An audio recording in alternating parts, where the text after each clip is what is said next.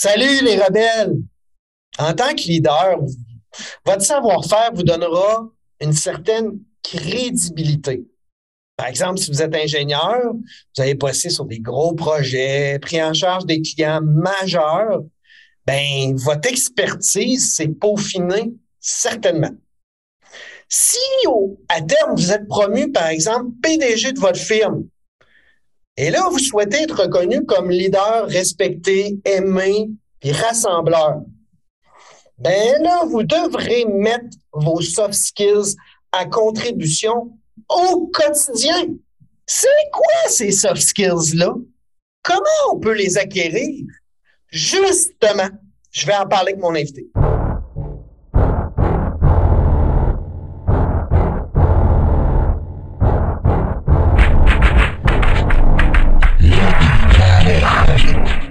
Les compétences techniques est un fondement nécessaire pour atteindre un objectif quelconque, mais euh, sans les compétences humaines, euh, on n'est pas capable de faire arrimer le bateau, de le faire avancer.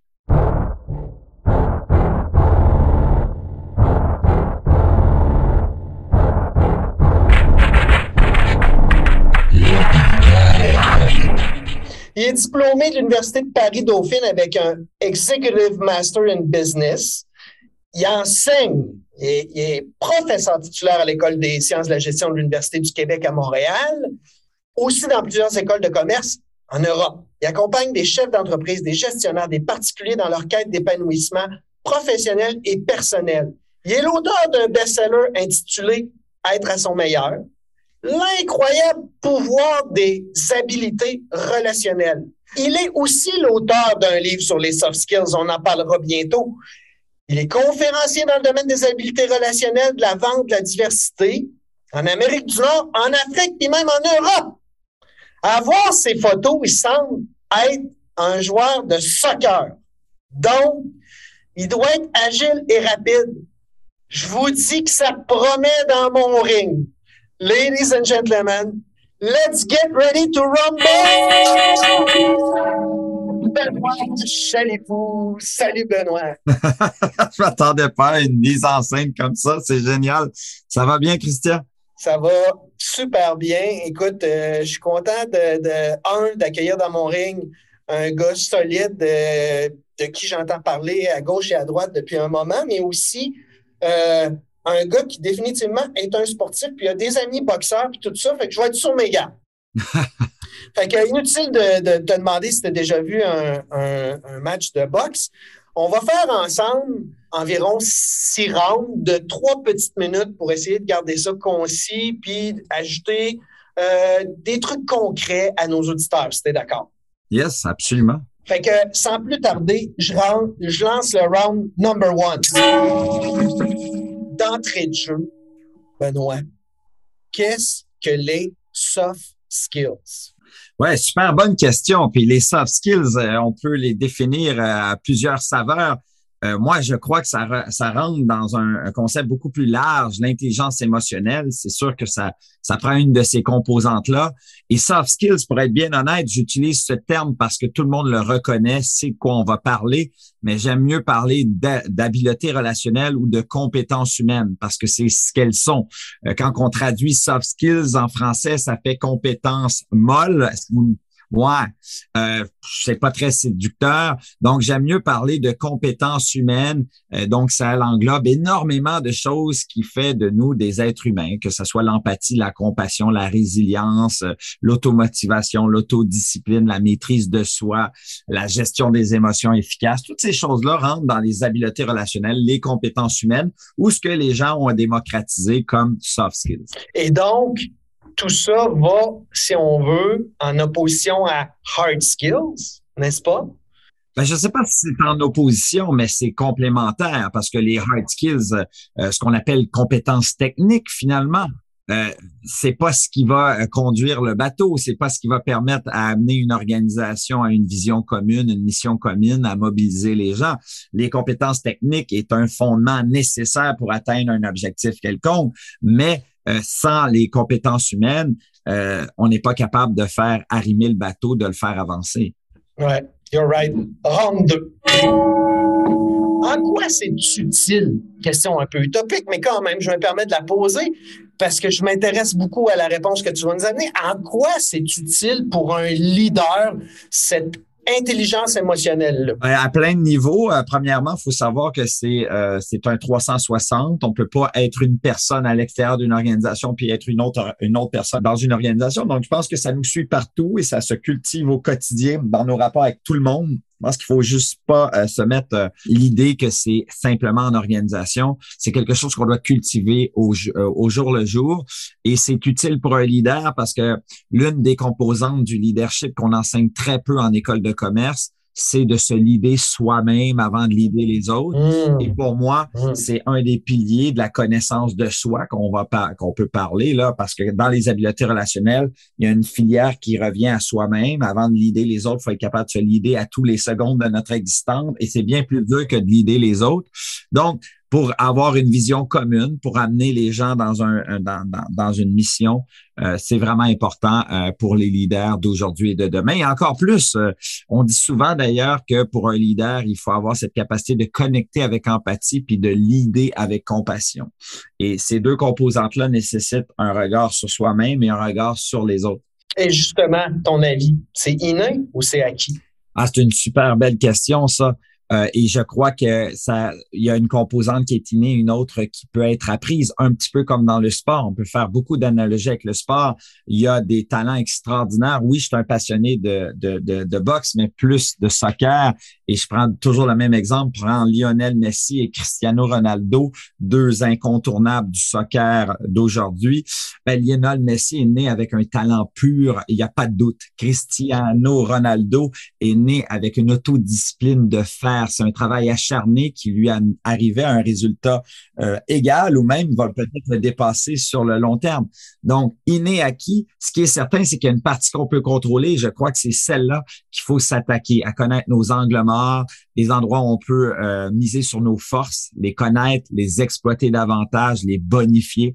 Donc, euh, c'est une partie, la réponse se trouve entre les deux. Alors, justement, ça m'amène à la 3 comment les développer?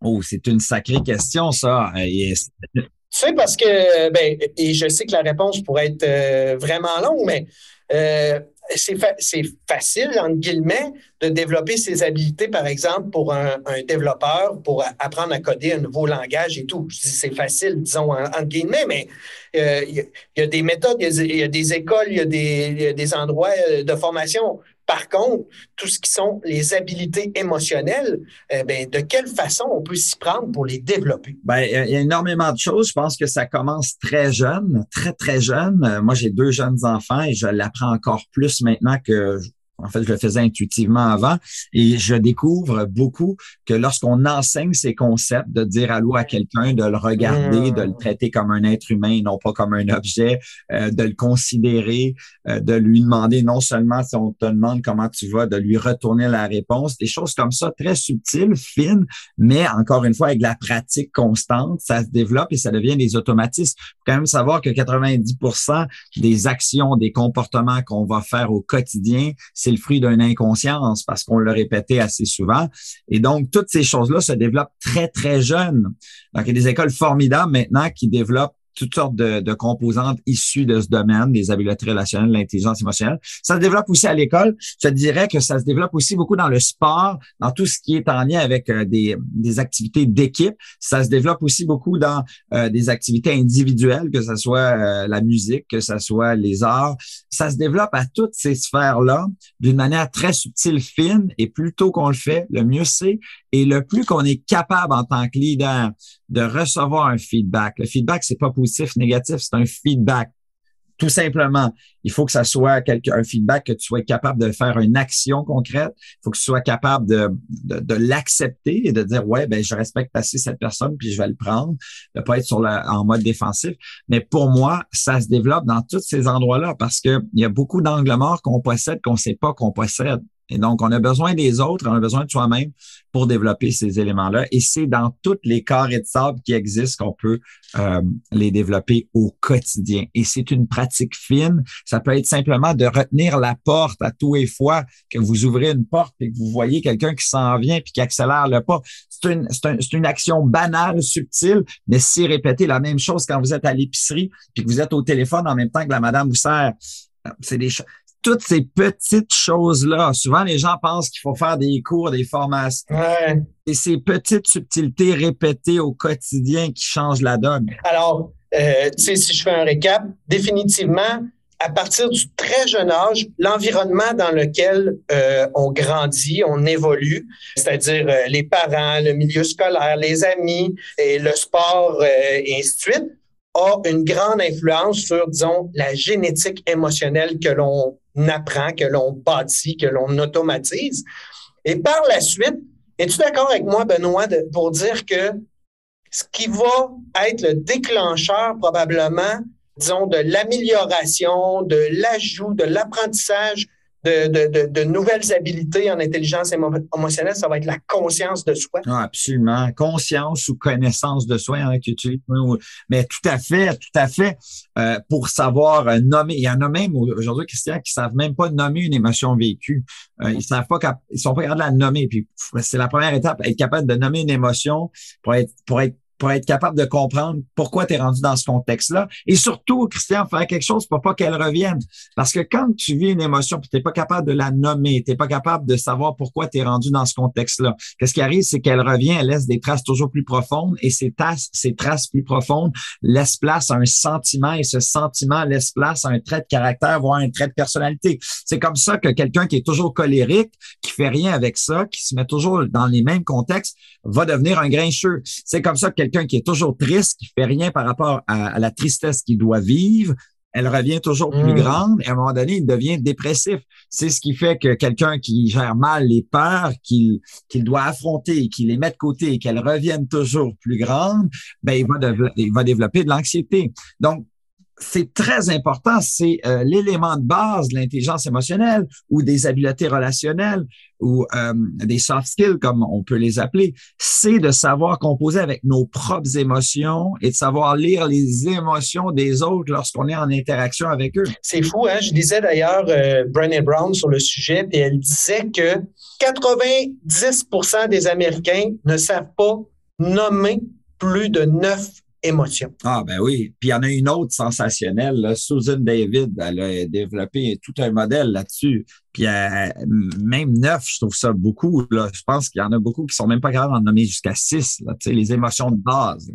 En tout cas. la base, je pense, c'est d'être capable de les connaître et, et, surtout de les reconnaître. Mais si on n'est pas capable de les nommer, ces émotions-là, tu sais, par exemple, euh, être heureux ou de la joie, si c'est associé à 30 émotions, puis on n'est pas capable de faire la différence, ben déjà, ça fonctionne pas.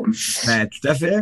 Puis d'ailleurs, Christian, si on met un même contexte devant nous, et je te demande comment tu te sentirais dans ce contexte-là, puis tu me poses la question à moi, probablement que nos émotions vont être peut-être diamétralement opposées, peut-être.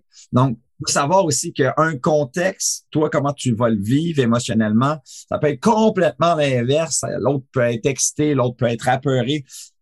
Tu vois ce que je veux dire? Absolument. Ça dépend beaucoup du bagage aussi euh, qui est en nous. Ben oui. Round 4. En position de leadership, lorsqu'on bâtit une équipe, à quel point leur donner de l'importance, c'est-à-dire dans un, le choix des candidats, puis deux, aussi dans le déroulement, disons, de, des, activités, de la collaboration, puis de la, des communications de l'entreprise. C'est important. Euh, puis quelle importance leur donner? Ouais. Hmm. Écoute, euh, c'est ça qui est le problème hein, avec les compétences euh, relationnelles, les compétences humaines. C'est qu'ils ont tellement été mis de côté longtemps parce que quand on avait un CV, on regardait l'aspect technique parce que c'était facile à mesurer. On a donné énormément de formation sur l'aspect technique. Et aujourd'hui, euh, dans notre domaine, moi, j'avais donné autant de formation, autant de confiance qu'en ce moment, parce qu'on se rend compte qu'on embauche par la compétence technique et on licencie par manque de compétences humaines. Et donc là, il y a toutes sortes d'indices de KPI qui sont produits en ce moment pour tester, pour en fait mesurer la performance, le degré de collaboration, d'empathie. Des tests psychométriques, bien qu'ils sont pas parfaits, peuvent aider. Euh, il y a toutes sortes d'autres manières, euh, des relations plus saines entre gestionnaires et employés. Euh, il, y a, il, y a, toutes sortes de manières de mieux mesurer ça, mais c'est une maudite colle que tu me poses parce que c'est pas, par exemple, comme un examen de mathématiques où il y a une équation à résoudre et tu vas être capable de mesurer la réponse. Là, on est vraiment dans quelque chose qui est, euh, en fait, on n'est pas capable de le mesurer clairement encore. Euh, il y a beaucoup de tests qui s'improvisent, il y a beaucoup de choses testées, votre mais c'est comme le quotient intellectuel, c'est il y a des, le quotient émotionnel, il y a, il y a beaucoup de choses qui, euh, qui, qui existent, mais est-ce qu'elles sont validées par les chercheurs? Puis moi, je m'intéresse beaucoup à la recherche scientifique. Euh, et c'est encore mitigé. Il y a deux écoles de pensée. Donc, c'est dur de le mesurer, mais ce qui est certain, c'est qu'il faut être, être plus proche de nos gens que jamais avec, euh, avec une pénurie de main-d'œuvre qui s'accélère, euh, avec l'idée derrière de conscientiser l'employeur qu'un employé motivé, un employé qui est mobilisé, qu'on définit son talent pur et qu'on le cultive, qu'on le nourrit de défis à la hauteur de, de où il se positionne dans l'organisation, de son talent. Euh, ça donne des organisations. Ça, ça fait une différence. Et tu sais, je, je t'écoutais, puis c'est fou comment depuis des années, en tout cas, j'ai l'impression que c'est en train de changer. Là, tu es au cœur de ça.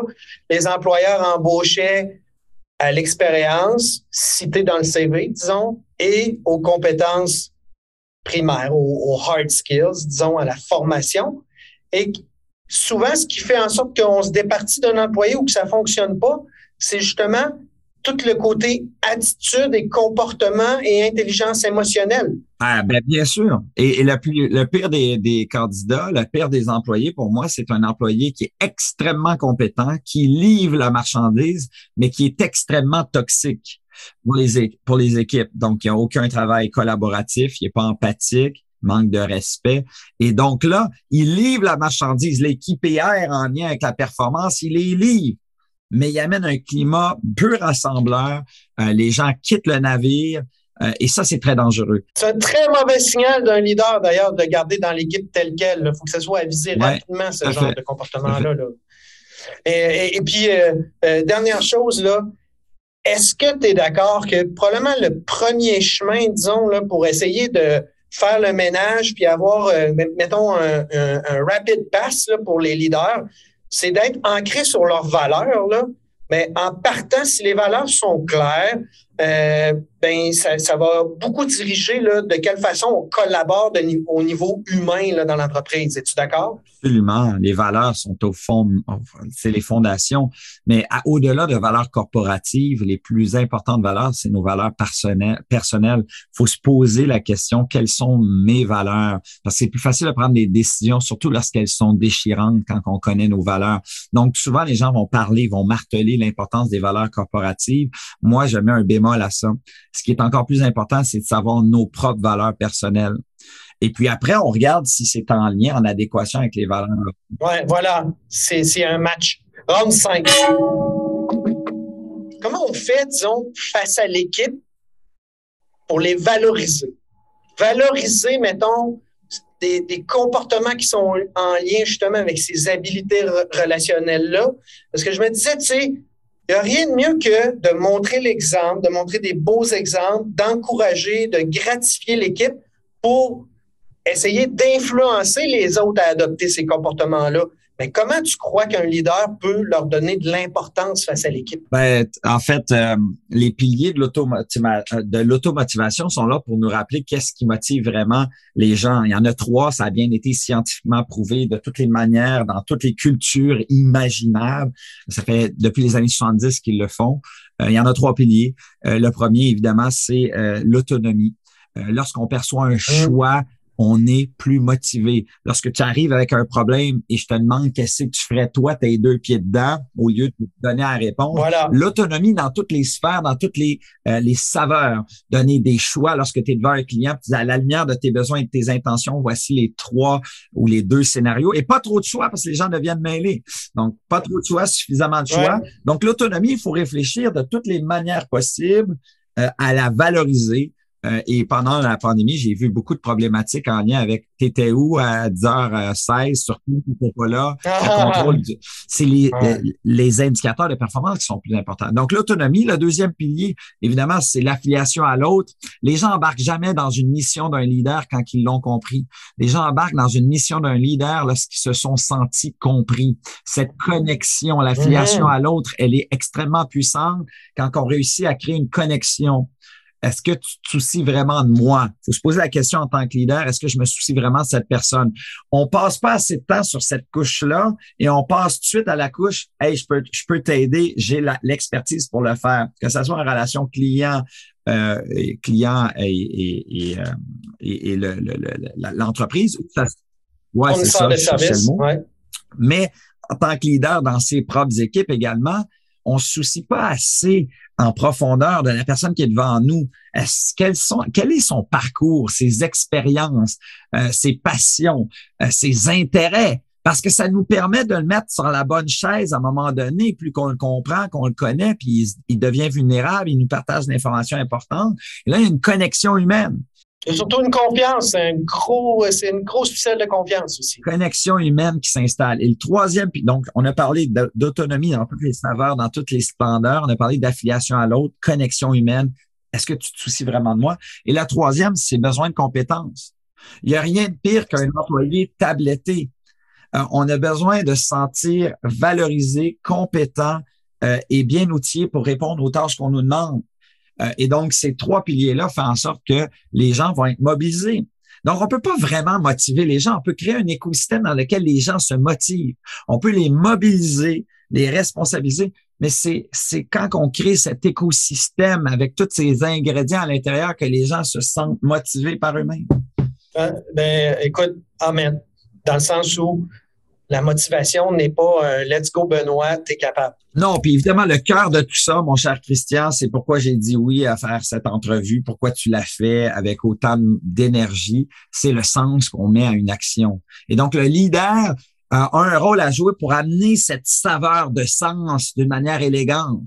Qui, qui, est, plus grand, qui doit être plus grand que le petit travail de chacun. Là. Ben oui, c'est comme la, la, fameuse histoire de la, la personne qu'on a envoyée sur la Lune, là, John F. Kennedy, quelques années avant s'en va à la NASA pour motiver ses troupes. Tu as peut-être déjà entendu cette histoire. Et euh, alors qu'on est dans une course contre la montre à savoir quelle nation va envoyer la première personne sur la Lune, ce jeune charismatique président John F. Kennedy visite la NASA, serre la pince à plein de gens et voit au loin un concierge. Il lui demande qu'est-ce que vous faites. Ici, tout simplement, une question bien banale et ce, hum. bien banale et ce concierge lui répond, je suis ici pour aider à envoyer la première personne sur la Lune. C'est un bel exemple d'amener un sens au quotidien à nos employés et puisque c'est répété d'une saveur et d'une autre, à tous les jours, les gens savent pourquoi cette tâche est importante dans une mission commune. Benoît, dernière question, une question facile. Si tu avais à pointer un seul livre sur le sujet de l'intelligence émotionnelle qui serait un incontournable, lequel serait-il? Oh là là, question facile. J'en lis tellement de livres. Euh, je, pense qu'aujourd'hui, ce que j'ai envie de te dire, puis j'aurais probablement une autre réponse euh, demain, mais euh, l'agilité émotionnelle de Susan David. C'est un livre extraordinaire parce que c'est la base comprendre nos émotions et euh, les émotions des autres, c'est la base pour pouvoir naviguer là-dedans. Ça sera un ouvrage que je recommanderais à beaucoup de gens. Euh, donc, l'agilité émotionnelle de Susan David. Je l'ai jamais lu d'ailleurs, je le note euh, en parlant. écoute, Benoît, je te remercie vraiment de ta générosité, d'avoir partagé ton savoir avec nos leaders rebelles. D'ici là, d'ici notre prochaine conversation, d'ici qu'on se rencontre enfin en deux conférences sur un groupe, euh, à quel endroit mes leaders assoiffés, maintenant, j'espère, d'intelligence émotionnelle, peuvent te suivre? Ouais, sur LinkedIn, euh, j'ai un site web également. J'ai écrit d'ailleurs un livre sur ce domaine qui s'appelle L'incroyable pouvoir des habiletés relationnelles. Je pensais qu'elle allait juste avoir ma mère et mon père, ma mère et mes, proches qui allaient le lire. Puis on est rendu à plus de 15 000 copies, donc ça marche oh, très bien. C'est un très beau succès au Québec. Ouais, vraiment. Sincèrement. que, bref, à tous ces endroits-là. Excellent. Ben, sur ce, bonne journée. Merci beaucoup. C'est tout pour aujourd'hui, les leaders rebelles. J'espère que je vous ai donné l'envie de peser sur le petit bouton abonnement et surtout prendre 15 secondes qui veut tellement dire pour mon projet de podcast d'aller mettre un avis 5 étoiles sur Spotify ou sur podcast de Apple. D'ici là, j'espère que comme moi, vous avez été renversé de voir à quel point on est capable d'avoir vraiment beaucoup d'influence sur les gens autour de nous, encore plus sur les enfants, au niveau de l'intelligence émotionnelle. Puis, euh, vous avoue que je vais aller lire le livre de Suzanne David, Emotional Agility, et on s'en reparle. Bonne semaine à tous.